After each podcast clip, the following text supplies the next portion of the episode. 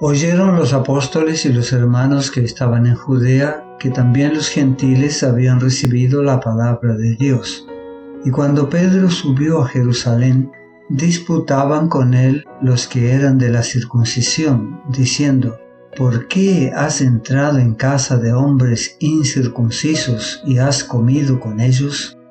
Entonces comenzó Pedro a contarles por orden lo sucedido, diciendo, Estaba yo en la ciudad de Jope orando y vi en éxtasis una visión, algo semejante a un gran lienzo que descendía, que por las cuatro puntas era bajado del cielo y venía hasta mí.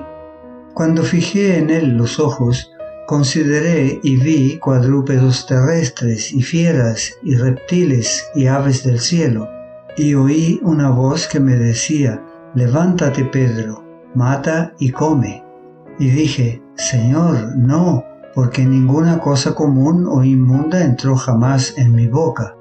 Entonces la voz me respondió del cielo por segunda vez, lo que Dios limpió no lo llames tú común. Y esto se hizo tres veces, y volvió todo a ser llevado arriba al cielo. Y he aquí, luego llegaron tres hombres a la casa donde yo estaba, enviados a mí desde Cesarea y el Espíritu me dijo que fuese con ellos sin dudar. Fueron también conmigo estos seis hermanos, y entramos en casa de un varón, quien nos contó cómo había visto en su casa un ángel que se puso en pie y le dijo, envía hombres a Jope y haz venir a Simón, el que tiene por sobrenombre Pedro. Él te hablará palabras por las cuales serás salvo tú y toda tu casa. Hechos capítulo 11 versículos 1 al 14.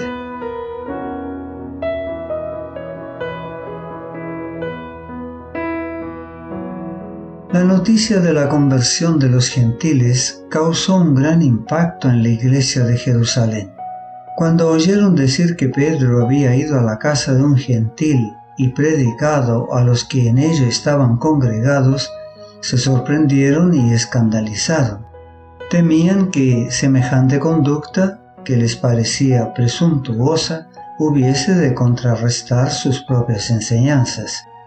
Y cuando Pedro subió a Jerusalén, disputaban con él los que eran de la circuncisión. El vocablo disputaban es la traducción del verbo griego diacrino, dudar, separar completamente, oponerse, contender, lo que significa que se separaron de Pedro con hostilidad, se oponían a él y disputaban con él. Los que disputaban insistían en que la diferencia entre judíos y gentiles aún debía mantenerse, es decir, que los cristianos debían tener relaciones solo con los que se habían hecho prosélitos del judaísmo y que observaban estrictamente la ley ritual. Cornelio no había sido recibido en la comunidad de judíos de Cesarea y el activo sentimiento judaizante en la iglesia tendía a impedir que fuera aceptado en la comunidad cristiana. Esto era comprensible debido al prejuicio que se había ido acumulando entre los judíos a través de generaciones de ritualismo. Es imposible hacer que toda una nación cambie radicalmente su modo de pensar en corto tiempo. Y cuando Pedro subió a Jerusalén, disputaban con él los que eran de la circuncisión, diciendo, ¿por qué has entrado en casa de hombres incircuncisos y has comido con ellos? La expresión hombres incircuncisos cuando usada por un judío, era la esencia del desprecio. Muestra la fuerza del sentimiento contrario a Pedro. Los creyentes con los cuales se había juntado no son llamados de gentiles, sino de incircuncisos, palabra de sentido grave en la boca de un judío devoto. Pedro había comido con hombres incircuncisos, hombres entre los cuales, por lo general, no se tenía en cuenta la clase de alimento que se servía ni la forma de prepararlo, cosas muy importantes para los judíos. Esta era la acusación principal y era semejante a otra hecha contra Cristo. San Lucas capítulo 15 versículos 1 y 2. Se acercaban a Jesús todos los publicanos y pecadores para oírle, y los fariseos y los escribas murmuraban diciendo, Este a los pecadores recibe y con ellos come. Pedro les presentó todo el asunto, relató su visión e insistió en que ella le amonestaba a no observar más la distinción ceremonial de la circuncisión e incircuncisión y a no considerar a los gentiles como inmundos.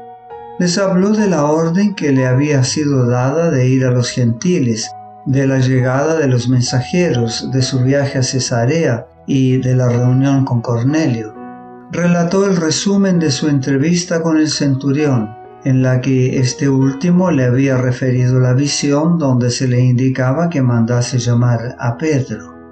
Y cuando comencé a hablar, cayó el Espíritu Santo sobre ellos también, como sobre nosotros al principio.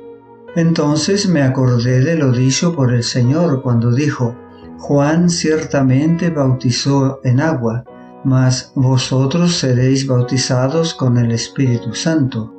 Si Dios pues les concedió también el mismo don que a nosotros que hemos creído en el Señor Jesucristo, ¿quién era yo que pudiese estorbar a Dios? Hechos capítulo 11 versículos 15 al 17. Al oír esta explicación, los hermanos callaron. Convencidos de que la conducta de Pedro estaba de acuerdo con el cumplimiento directo del plan de Dios y que sus prejuicios y espíritu exclusivo eran totalmente contrarios al espíritu del Evangelio, glorificaron a Dios diciendo, de manera que también a los gentiles ha dado Dios arrepentimiento para vida. Versículo 18. Así, sin discusión, los prejuicios fueron quebrantados. Se abandonó el espíritu exclusivista establecido por la costumbre secular y quedó expedito el camino para la proclamación del Evangelio a los gentiles. No te pierdas nuestro próximo mensaje. La gracia de Dios sea contigo.